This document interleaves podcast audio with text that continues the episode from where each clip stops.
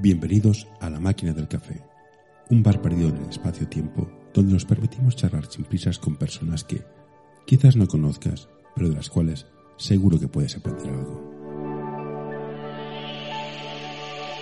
Hoy tenemos con nosotros a Xavi Pardina. Buenas, Xavi. Muchas gracias por, por aceptar la invitación. De nada, tío. Y lo primero que te voy a decir es, te he buscado en internet y el primer Xavi Pardina que me ha salido, ¿sabes quién es? Mi hermano o mi padre. Un pianista. ¿Ah, sí? Sí. Ah, Entonces, pues eso, eso sí que no lo conocía, ¿ves? ah, mira, en- depende de qué navegador. En, en un buscador se- sale una cosa y en otro otra. Bueno, bueno, hola Xavi. Eh, lo primero que se me viene a la cabeza es, ¿cómo empezaste en esto del básquet? Porque tu hermano juega básquet, tú eres entrenador de básquet, esto salió porque sí, viene de familia. Viene de mi padre.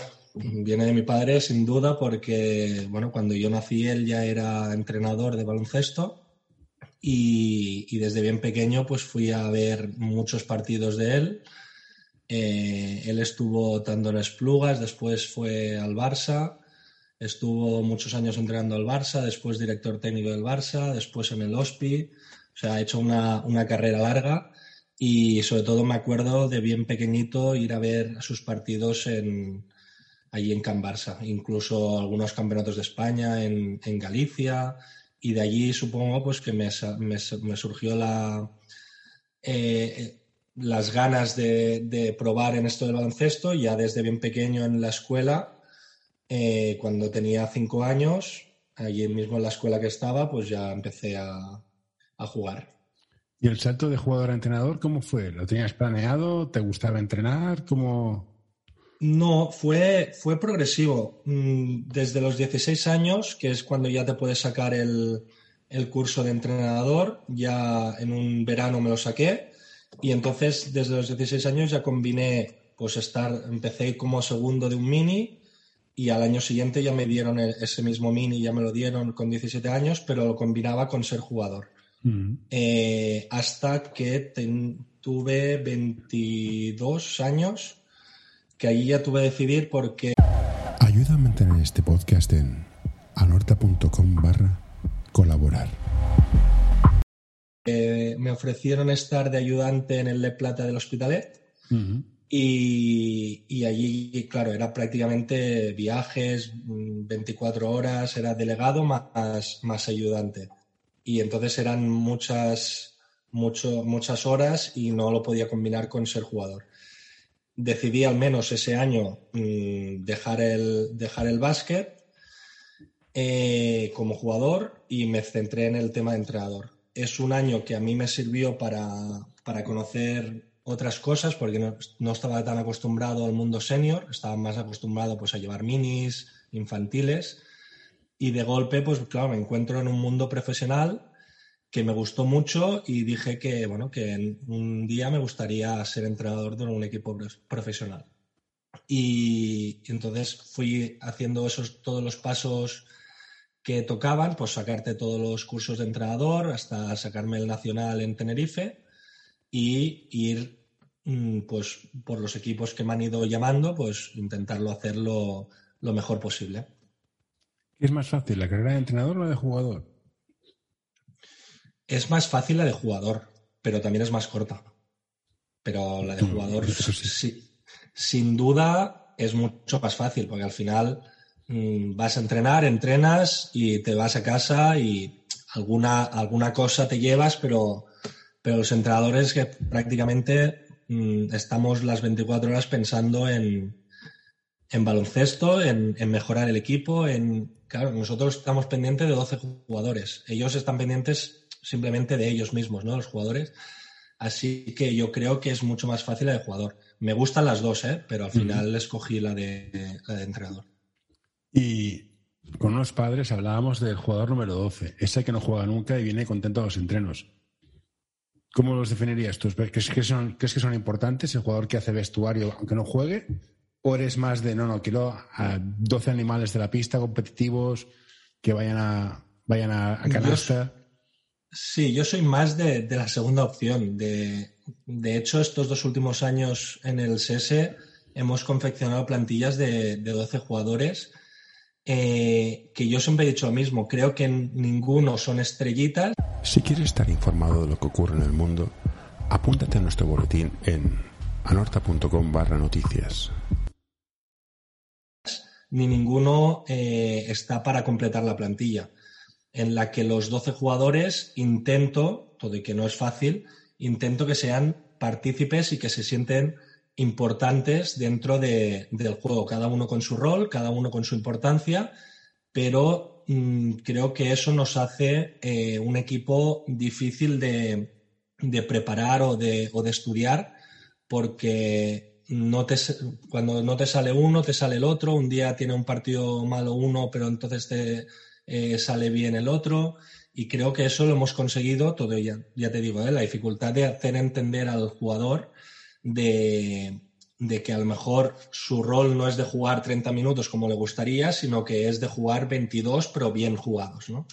Y eso, bueno, cuesta, pero si, si se entiende y se, y se practica y se, les, y se les explica, pues yo creo que llevamos dos años eh, buenos en esa faceta.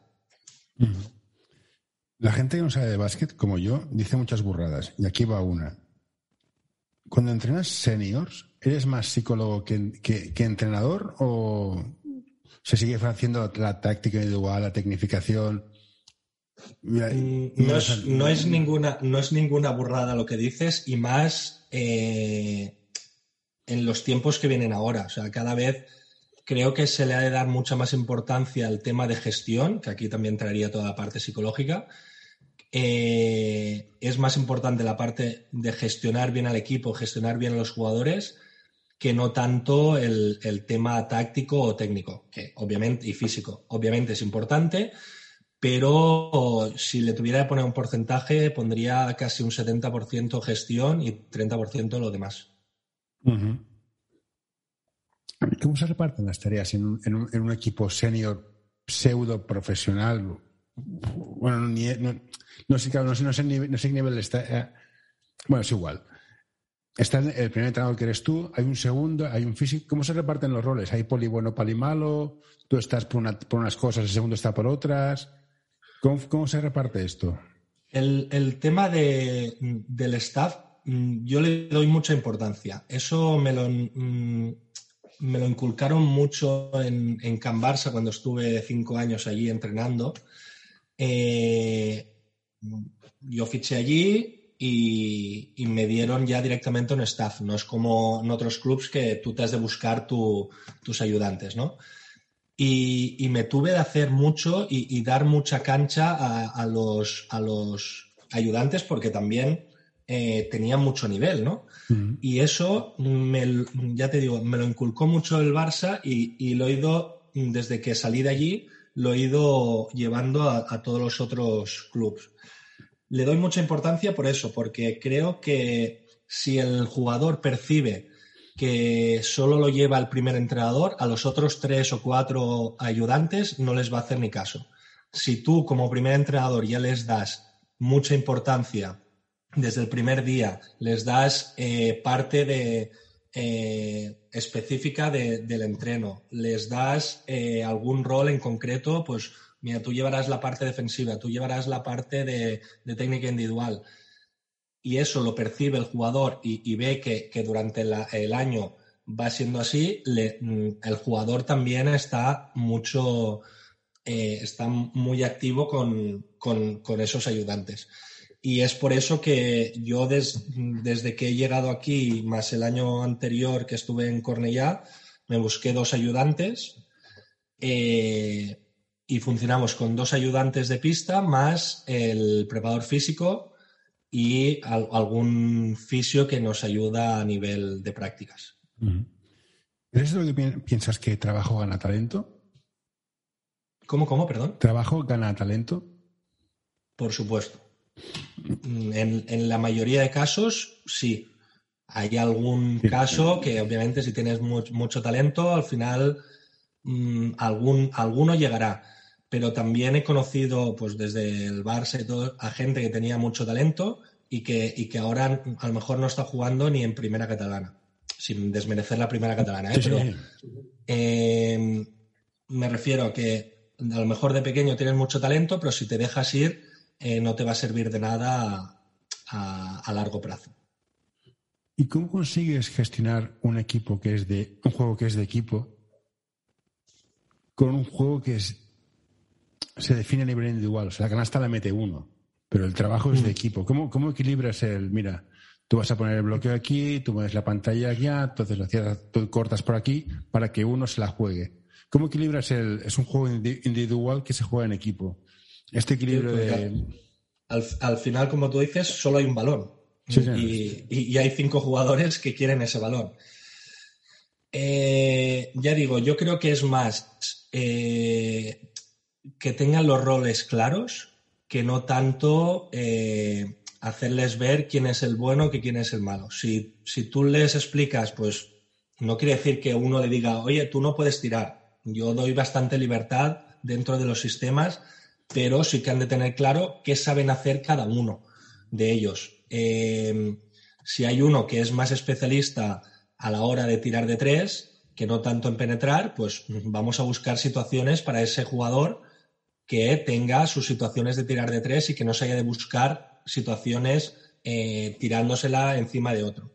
Si hay alguno que no es tan bueno en, línea 3, es más penetrador o juega más interior, pues vamos a buscarle situaciones dentro de los sistemas para que de tanto en tanto tenga ese balón y tenga esas situaciones que le son, más favorables. Yo creo que de esa forma haces que el jugador no se tenga de buscar por sí solo su tiro y no le haga eh, egoísta.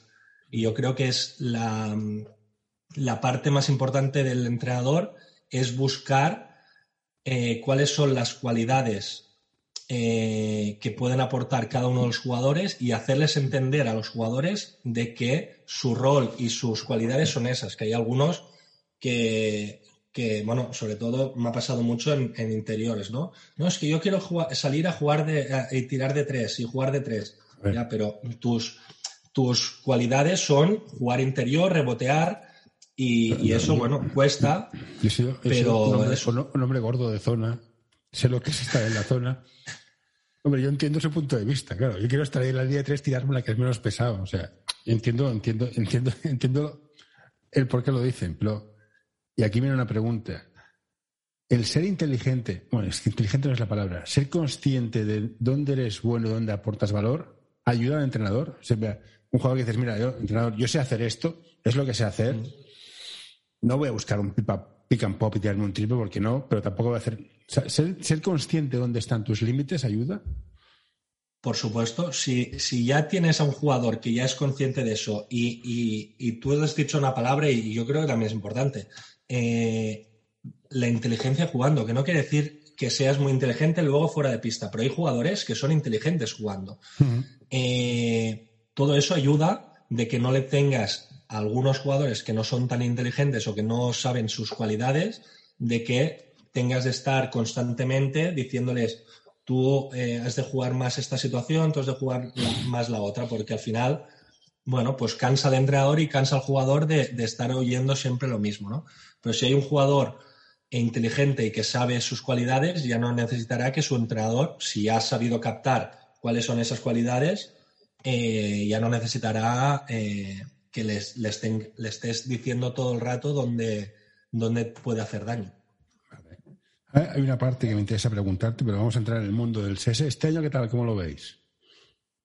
Pues yo muy contento. Mm, yo ya llevo dos años en este club mm, y este va a ser mi tercer año y la verdad es que estoy muy contento con todo, desde, desde la ayuda de la directiva hasta cómo, cómo es el club eh, los, chicos y chicas de categorías inferiores que intentan siempre estar viendo los partidos del senior. Hay mucha implicación por parte de mucha gente y eso, por supuesto, que ayuda al primer equipo. Y si te refieres más a la confección de la plantilla, pues lo mismo. Yo creo que llevamos dos años buenos con tirando de gente joven y que este año pues hemos hecho también unos buenos fichajes No sé dónde habíamos dejado con el tema del corte de la luz. No, sí, yo sí que me acuerdo. Eh, me preguntabas que si prefería meter dos puntos más o que me metieran dos puntos menos. Eh, te estaba contestando por, por cómo yo era de jugador y ahora intento también inculcarles eso a mis jugadores. Eh, prefiero meter dos puntos más. ¿Le he de dar importancia a la defensa? Sí. Pero al final, mm, yo siempre les digo una cosa, el básquet se gana si metes una canasta más. Así que mm, me gusta más ese estilo y también era ya mi estilo como jugador, que yo era más atacante que defensor. Eh, me gustaba más atacar. Em, y puedo decir, ¿eh? sin, sin dejar de lado la defensa, pero sí que haciéndoles ver que si si defiendes agresivo, si presionas y tal, también tendrás más opciones de poder meter, meter más canastas. Y si le gusta meter más canastas, pues eh, un poquito blanco y en botella, ¿no? Les, haces ver a los jugadores que, que el trabajo que tú estás haciendo defensivamente te va a servir luego para poder eh, meter, meter dos puntos más. Perfecto. Y ahora aquí viene mi fase abono cebolleta. ¿El estilo del juego ha cambiado mucho desde los 70s, 80s, 90s, 2000 y hasta ahora? mi razonamiento es, yo empecé a jugar a básquet cuando había un center que era gordo. O sea, dominante. Estaba Karim, estaba Hakim, estaba David Robinson, estaba Romay, había gente alta. Y hemos pasado a jugar una especie de small ball, cinco pequeños o cuatro pequeños en un interior, todos abiertos, mucho triple. ¿El juego ha cambiado? para siempre es diferente, es mejor, es juegas con lo que tienes. Sí, yo creo, al final juegas con lo que tienes, pero eh, ha cambiado, sí. Hay más estilo. yo creo que desde. Yo creo que el baloncesto va por modas. Y hubo un momento que se eh, puso muy de moda, sobre todo a través de Xavi Pascual con el, con el Barça y tal, el tema del cuatro abierto. A partir de allí eh, todo ha ido evolucionando para jugar con, cuatro jugadores abiertos más un teórico jugador interior, que no quiere decir que sea, eh, como dices tú, el típico jugador grande, pero sí que algún jugador referencia en la pintura. En la pintura. Pero también ha cambiado, uno, por eso, por el tema de moda, y dos, por el tema, yo creo que físico de los jugadores. Eh, ahora no, no, se ven tan, tantos jugadores, como decías tú, referentes en la pintura. No, no es que no los quiera la gente, es que tampoco se ven. Entonces no sé si es un tema de evolución natural, un tema de nutrición, eh, no lo sé, pero mm, sí que es verdad que te has de adaptar un poquito al, al estilo o a, la, o a las modas que vienen y al, y al tipo de jugador físico que, viene. Eh, ahora es, pues eso, se lleva más esto, el 4 abierto y el, y el 5 el 5 móvil. Eh, puede ser grande, ¿eh? pero sobre todo la gente también lo que quiere es que el 5 pues, pueda hacer pick, and rolls, pueda hacer pick and pops, se pueda mover, pueda atacar desde fuera cosa que antes, pues el 5-5 de toda la vida, como decías tú, eh, le pasabas un balón, hacía dos movimientos, hacía el gancho y la metía. Y, se acabó. Ahora, no sé, o lo complicamos más nosotros, que también puede ser, o, eh, ya te digo, tampoco se ven muchos jugadores de este, de este perfil físico para poder estar en un, en un equipo Mm, de categoría superior. porque yo veía jugar al Madrid y jugaba con el Tavares, que bajito no es, el condenado, pero recibía dentro y en mm. vez de jugársela a él, la doblaba fuera un triple. Y teniendo un porcentaje mm. del 37, casi 40% de triple, usando estadística pura, sí, es mejor tirar triple. Y entonces entramos en una dimensión distinta. ¿Qué me gusta a mí? ¿Qué es lo que funciona? Que eso ya son discusiones que no tienen nada que ver. A mí me gusta más un baloncesto más físico, mucho más FIBA en vez de NBA, más contacto, más Mm. Pero bueno, supongo que son modas y son gustos. A mí hay gente que le gusta, le encanta. Sí, pero por, ejemplo, tú ahora ponías. Sí, tú ponías el ejemplo de Tavares, pero seguro que le, todo y ser un, un, pivot muy dominante tanto en ACB como en Euroliga, seguro que le verás muchas diferencias, como por ejemplo con, con Romay, que también era un, un, pivot dominante. Tavares, todo de hacer 2.22 es mucho más móvil que, eh, que Romay en su época. Yo me acuerdo cuando Jiménez pasó de jugar a cuatro cerrado, un cuatro abierto, la gente se moría del susto. En plan, ¿qué hace este tío tirando desde, desde seis metros? Bueno, sí, mm. hay cambios. Y es muy rollo abuelo cebolleta. Ha cambiado. Me puede gustar, me puede dejar de gustar. No, bueno, es, eso es una. Es yo ya digo, yo creo que es de las dos cosas. Una es la evolución física del jugador también. Eh, y la otra es las modas. Pues si hay un, otro momento que se vuelve a, a poner de moda el, el tema del, del 5 más, más interior y tal. Pero, por ejemplo, un, un estilo que podría ser eh, también pivot dominante con kilos y tal era Margasol, pero Margasol también se ha evolucionado a, a jugar desde el 5, pero a jugar desde la pintura, ¿no? desde allí, de, pues que sabe, pasar a las continuaciones, puede jugar manos a manos, puede tirar el triple. No, no, y al final es una cuestión de estadística, insisto, y me puede gustar o no. Si tienes un tirador que te mete el 40% de triple y te lo pienses, que se las tire, vas a ganar. O sea, ya está, no tiene más misterio. Bueno, ahora, también se ve, se ve mucho en, las zonas de calor, ¿no? Cuando te, te, hacen los circulitos de dónde se tira y de dónde se tiraba antes. Claro, ahora todo el tema del rango medio que antes era muy importante, ¿no? incluso hay, hay algunos entrenadores que en categorías inferiores aún decimos, no, haz un bote para parar y tirar. Mm, sí, está bien enseñarlo, pero después dices, mm, ¿cuántas veces eh, mi base o mis aleros van a parar y tirar eh, en esta situación, ¿no? Y, y, ves que es muy pocas.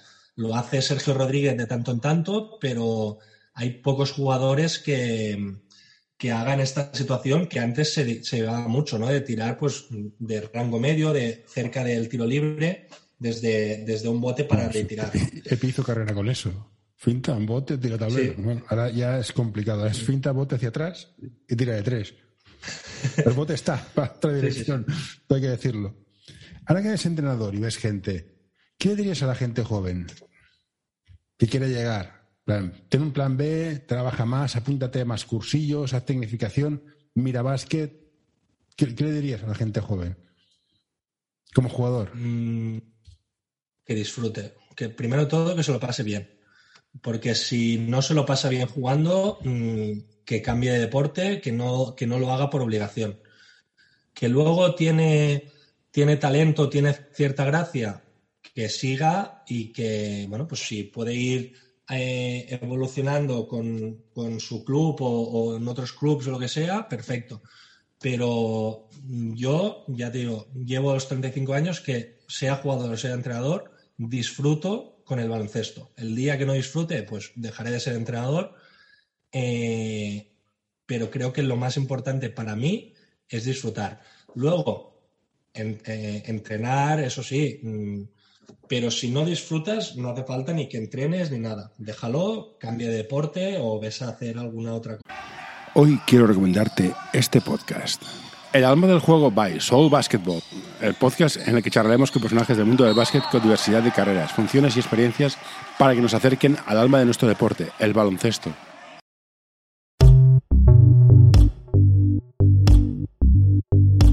L'Associació Catalana d'Entrenadors i Entrenadores de Bàsquet dona suport a iniciatives que, com aquest podcast, treballen per millorar la formació, suport, acompanyament i promoció dels entrenadors i entrenadores de bàsquet. Vine a conèixer-nos a acep.es. Som com tu.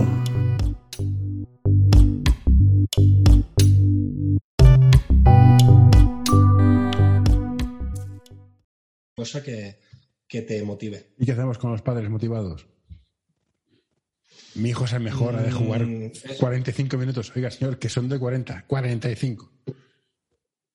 Bueno, es un tema complicado el tema de, según qué padres, ¿no? De, eh, en el mundo senior has de gestionar egos de, de, jugadores y en categorías inferiores yo creo que has de gestionar más al entorno que yo le llamo, que es el tema de, de los padres que no tanto los propios jugadores, que los jugadores de por sí yo creo que la mayoría, el 95%, vienen a, pasárselo bien y a disfrutar.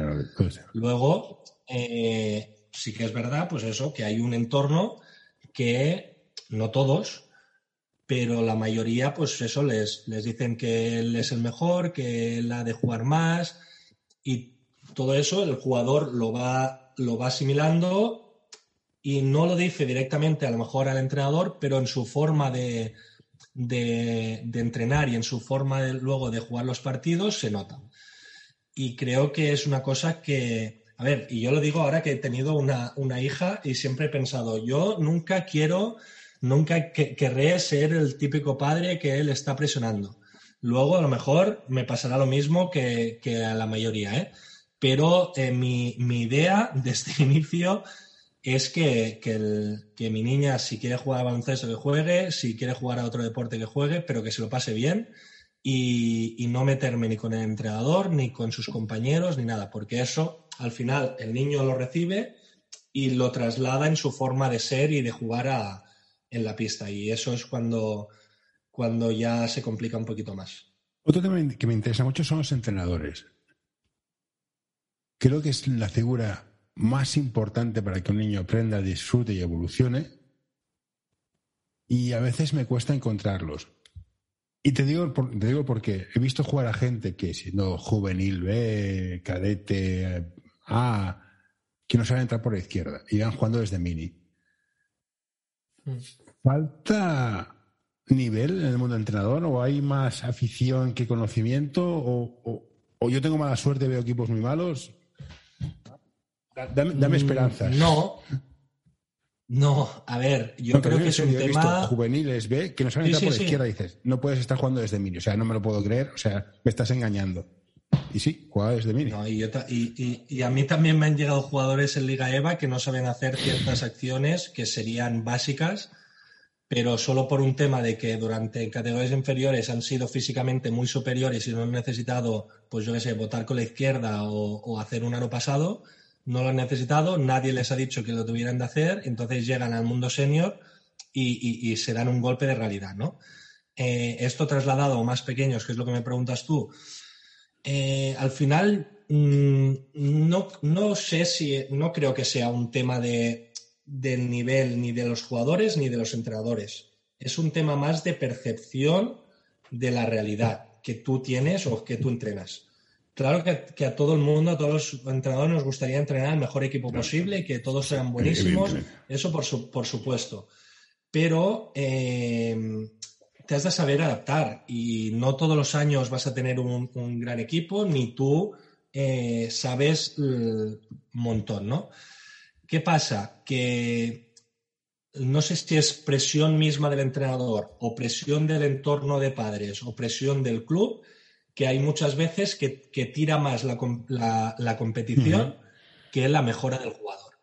Y aquí mm, es el, eterno debate que no, que no nos, no nos salimos nunca con ninguna, con ninguna respuesta válida, pero sí que para mí no es ni más importante una cosa ni más importante la otra. Yo creo que las dos han de ir juntas, pero has de saber adaptarte. Entonces, eh, también puede ser que dentro de un equipo tengas, yo sé, ¿eh? ahora para hablar así más fácil, seis jugadores malos, seis jugadores buenos. Pero tú has de saber eh, tener ciertos ejercicios y, dar cierta importancia a pues, que los jugadores que teóricamente tú crees que son más buenos puedan hacer otras cosas y enseñarles otras cosas y los otros jugadores pues enseñarles desde la A. No hace falta ir a la C para, no, es que si ya va directamente a la C y ya sabe hacer un pick and roll, este jugador me va a servir ya, pero es que a lo mejor no sabe votar. Y si no sabe votar, por mucho que ahora sepa hacer un, pick and roll, eh, te va a servir en ese momento, pero luego al, jugador no le va a servir para nada, ¿no? Y, ya te digo, es un, eterno debate que cuesta mucho. Sí, entiendo que los clubes tienen sus objetivos, pero... objetivo. Sí, pero que bueno, que ya te digo, es más percepción del, entrenador de, si, si todo el mundo ve la realidad, el entrenador lo ve, el club lo entiende y los padres lo entienden, y el entrenador trabaja para los jugadores y no para la competición, seguro que irá mucho mejor. Ahora, mm, a los padres, a los jugadores, al club, a todo el al entrenador, a todos les gusta ganar. Y entonces, mm, muchas veces haces ciertas cosas para poder ganar y, para que ese jugador meta dos puntos. Eso le va, va a favor de la competición, pero va en contra de la mejora del, del jugador. Y entonces pasa lo que pasa, que depende en qué categorías, el jugador que tú mm, que era muy bueno en cadete y en junior llega al mundo senior y, se mete una, una hostia de realidad enorme. Sí, ¿Qué consejos darías a la gente que quiere ser entrenador? ¿Qué recursos mira? Mírate este vídeo, mira, mira partidos, mírate este vídeo, léete este libro, apúntate este cursillo. ¿Qué, qué, aconsejarías? Porque back in the day yo no tenía ni internet ni YouTube, entonces era, era en plan, pues mira, te quedabas a ver el entrenador del siguiente, te quedabas a ver el senior. Ahora, ¿qué consejos darías a la gente? Que quieran, ser entrenador. Sí, eh, yo creo que ahora ya vivimos en un mundo en que pasa pocas veces lo que dices tú y, yo aprendí mucho de eso, de, quedarme a ver a otros entrenadores. O sea, yo no he nacido entrenador, yo no todo lo que ahora a lo mejor aporto lo aportaba hace 10 años. Y todo ha sido, pues, porque he ido cogiendo cosas que no copiar, que eso es diferente. He ido cogiendo cosas y adaptándolas al, a la realidad del equipo que yo tengo, ¿no?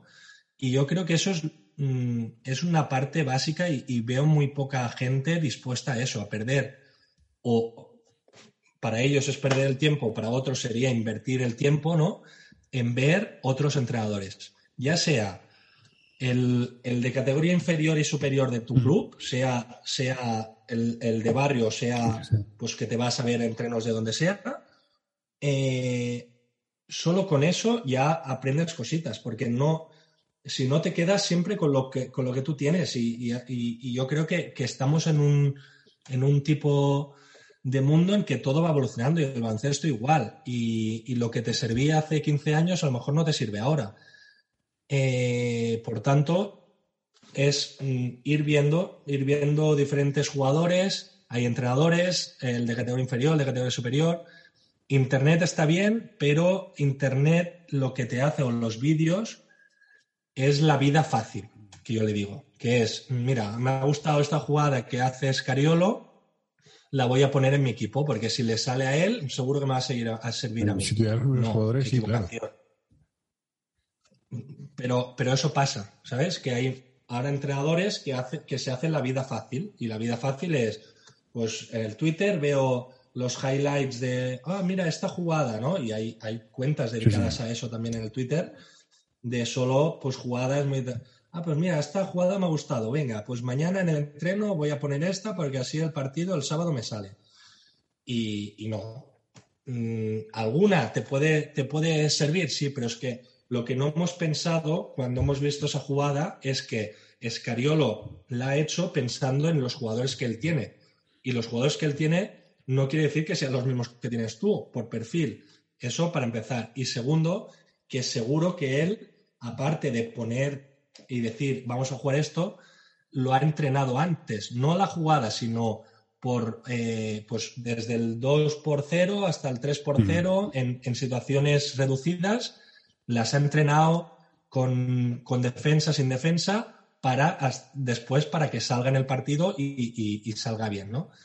Y, vivimos en un mundo que, claro, mm, ves el Twitter y ya te ponen las mejores jugadas y todo, y, entrenos también, y mira, este ejercicio, ya, pero es que a lo mejor este ejercicio no le sirve a tus jugadores tampoco, ¿no? Y creo que ahora estamos en un mundo mm, que el entrenador lo quiere todo demasiado fácil y, hemos de volver un poco a, lo, antiguo, de ver otros entrenadores, ver otros recursos, ver otros entrenos. Eh, sacarte los cursos, que eso también creo que es importante, que hay gente que también entrena sin, tener los cursos. Eh, yo diría eso, que puedes, puedes sacar una jugada y ponerla a tu equipo, sí, siempre y cuando mm, tengan más o menos el mismo perfil, tengas una idea de por qué lo quieres hacer y luego la entrenes en situaciones reducidas y después veremos si sale o no sale. Y como entrenador, yo como jugador lo que más, más recuerdo son los momentos de vestuario.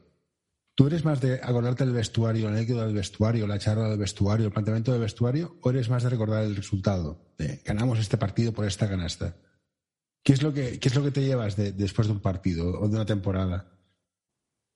Mira, le doy mucha importancia al, tema del grupo. Eh, y creo que estos dos años lo hemos conseguido, de ser un grupo muy, muy unido. Eh, yo siempre les digo, no hace falta que seáis amigos, sí que quiero que seáis compañeros.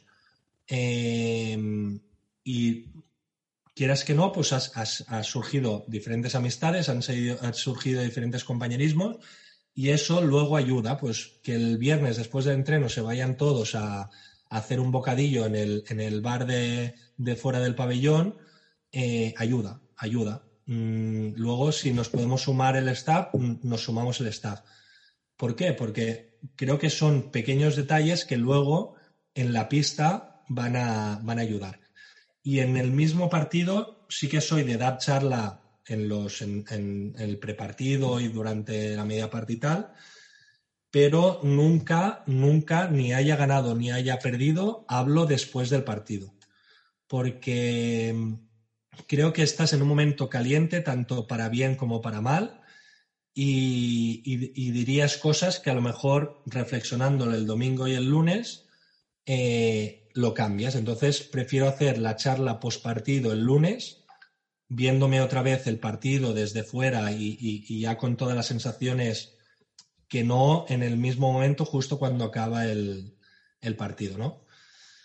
Bueno, son, son rutinas de cada entrenador, no quiere decir ni que sean mejores ni peores, pero en mi caso mm, prefiero funcionar así. Sobre lo que decías del equipo, del grupo, eh, supongo que ya habrás visto el documental de la familia que han sacado en Amazon. Sí. Básicamente es esto. Creo que.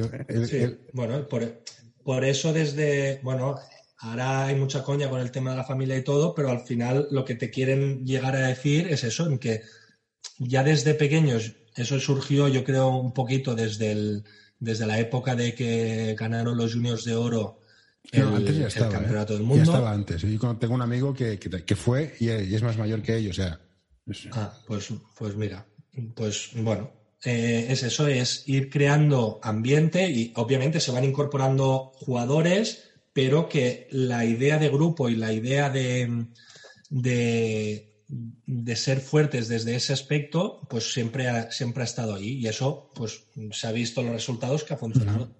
Si lo comentabas de Tengas buenos jugadores o no, ¿eh? Una cosa que a mí me, fascinaba mucho como jugador es un jugador falla una entrada fácil o no hace caso, ¿no? Entonces el entrenador se gira, mira al banquillo y le pega una bronca al banquillo y dices, ¿y a mí qué me cuentas, tío? Yo no estoy jugando, o sea, ¿qué me das la chapa? Gírate y dices al tío ¿por qué pegas la bronca del banquillo? O sea, encima que no juego me la pegas a mí.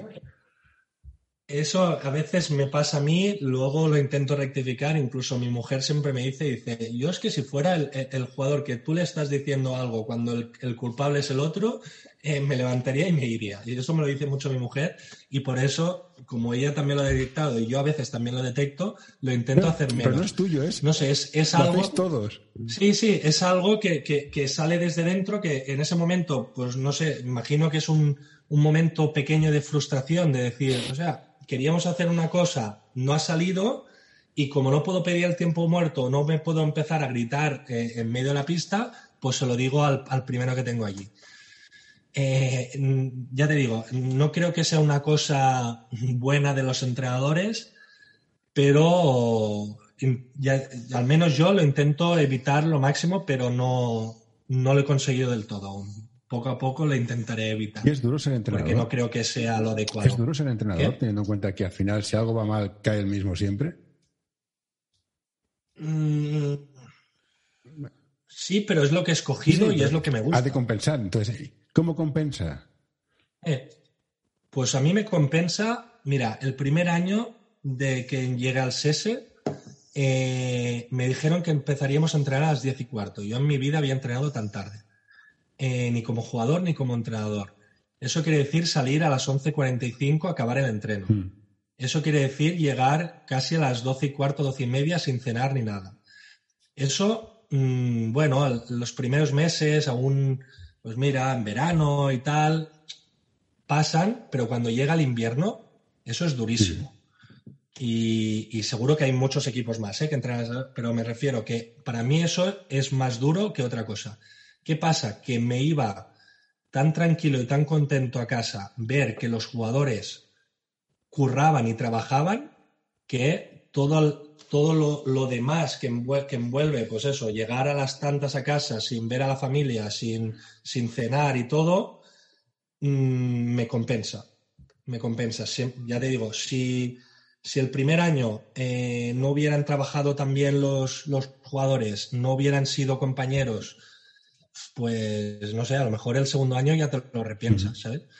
Pero para mí, que trabajen los jugadores como están trabajando, que haya un grupo de jugadores que yo los trato como personas y no como jugadores, y que luego haya un entorno que es pues los jugadores de categorías inferiores, la directiva, los padres y todo, que ayuden, a mí me compensa. ¿Crees que el efecto Pygmalion existe? Mm, no. Hmm. ¿Crees que la confianza es muy importante? O sea, ¿un equipo de confiar en su entrenador? Sí, pues, sí, porque si, si, no, si, no, si no confían, no van a. No creo que vaya a ningún sitio. O sea, que te van a hacer, tú les dices, mira, hace esta jugada, la van a hacer. Pero la van a hacer como autómatas, lo van a hacer porque les obligas. Y eso a la, a la larga eh, va, va a ser un problema. Si confías, si tú le dices, has de hacer este movimiento porque aquí vas a encontrar esto y si te encuentras esto vas a poder escoger esta situación o la otra, les explicas más y ellos luego ven que eso que les has explicado funciona, si creen en ti, luego van, van a ir a más. Eso lo vi mucho en, en, el Pep, Pep Guardiola en el Barça de, fútbol. Eh, Pep Guardiola mm, es, de los que se estudian los partidos, se ven 10.000 partidos. ¿Quiere decir que luego esos 10.000 partidos se los ven también los jugadores? No, simplemente él intenta que lo que él ha visto tiene un plan de partido y un plan B y les dice, mira, si haces esto, te va a pasar lo otro, tal, tal, tal, y eso ven los jugadores cuando se encuentran en esa situación lo mismo que les ha explicado y les, y les hace la vida más, más fácil. Si si consigues eso, que lo entiendan, luego van a confiar en ti. Si te gusta este episodio, por favor, deja un comentario o compártelo con tus amigos. Ya sé que es una pesadez y todos lo pedimos, pero ayuda bastante. Y por tanto va a ser mucho más, más fácil todo. Y ya para acabar y no robarte más tiempo, como no, voy a pedirte un pronóstico para la temporada del SESE, pero sí para la selección española. ¿Qué va a hacer? La de básquet, masculino. Sí. Medallas, mm. podio. He visto, he visto dos partidos de preparación. Este último partido que han jugado ahora esta, mañana este no, lo he visto. Eh, pero mm, no lo veo del todo mm, para estar en medalla. ¿Hacemos un quinto? Este año no.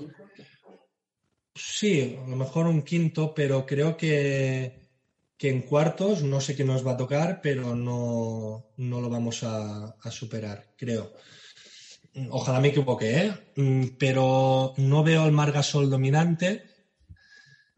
Eh, bueno, tenemos a Pau, Willy y Mark en el 5 que, van a aportar, pero no es un, un, dominio absoluto en la posición interior. Luego en el 4, pues Garuba seguro que nos va a ayudar y luego Vamos a ver cómo, acaba el tema del Juan, de Juan Chorlán Gómez, que yo creo que era un, un, a mí es que me parece jugador bastante... le, falta, le, falta, le, falta, un año más para estar en la selección. Pero bueno.